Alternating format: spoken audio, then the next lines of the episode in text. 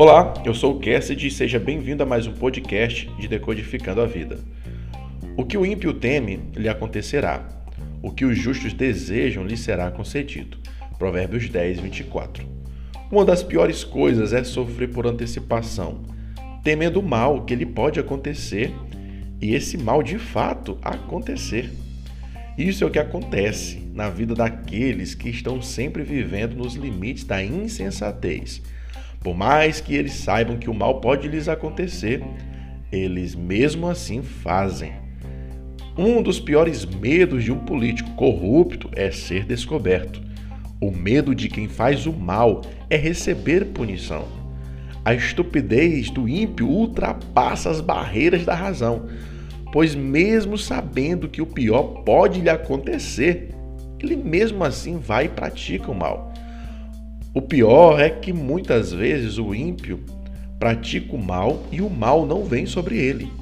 Então ele sente o prazer vivendo, cometendo crimes, pensando que jamais um dia vai ser punido ou surpreendido, mesmo que tema essa hora chegar.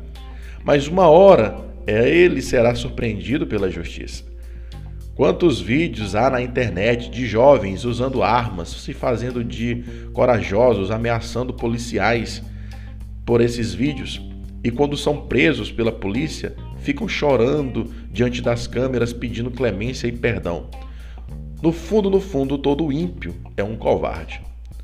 Por outro lado, o justo consegue ter o que se deseja, o que é uma sensação maravilhosa. Na vida, todos nós temos os nossos desejos específicos e, quando nos é concedido, nos sentimos realizados. A intenção de Salomão é dizer que o melhor estilo de vida a ser vivido é pelo caminho da justiça e retidão. Esse caminho muitas vezes não é o mais prazeroso e cheio, e cheio de adrenalina, como é o outro caminho. Nem digo que é o estilo de vida mais fácil de se viver, segundo a condição caída do ser humano.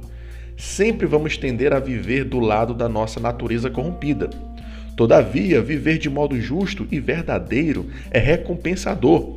Quem vive retamente jamais temerá ser surpreendido por cometer algum crime ou injustiça.